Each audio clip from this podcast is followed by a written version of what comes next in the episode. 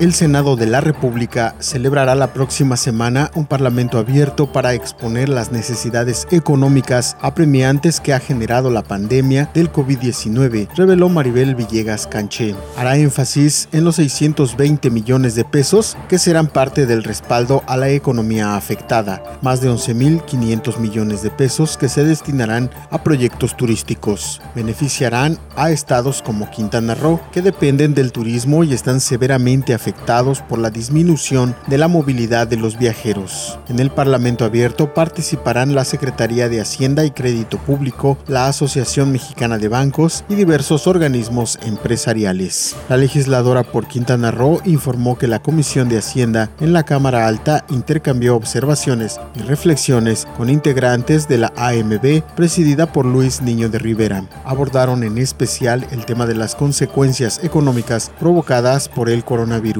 la senadora de Morena agregó que en el encuentro celebrado se explicó a los integrantes de la AMB que el gobierno federal anunció el respaldo de 17 mil millones de pesos para las pequeñas y medianas empresas, que han sido de las más afectadas. Como integrante de la Comisión de Hacienda, estimó que el encuentro con la Asociación Mexicana de Bancos fue productivo. Analizamos las diferentes medidas que se aplicarán en apoyo de la economía mexicana por la crisis que se vive. Dialogamos sobre el trabajo entre los público y privado para apoyar al país, sostuvo.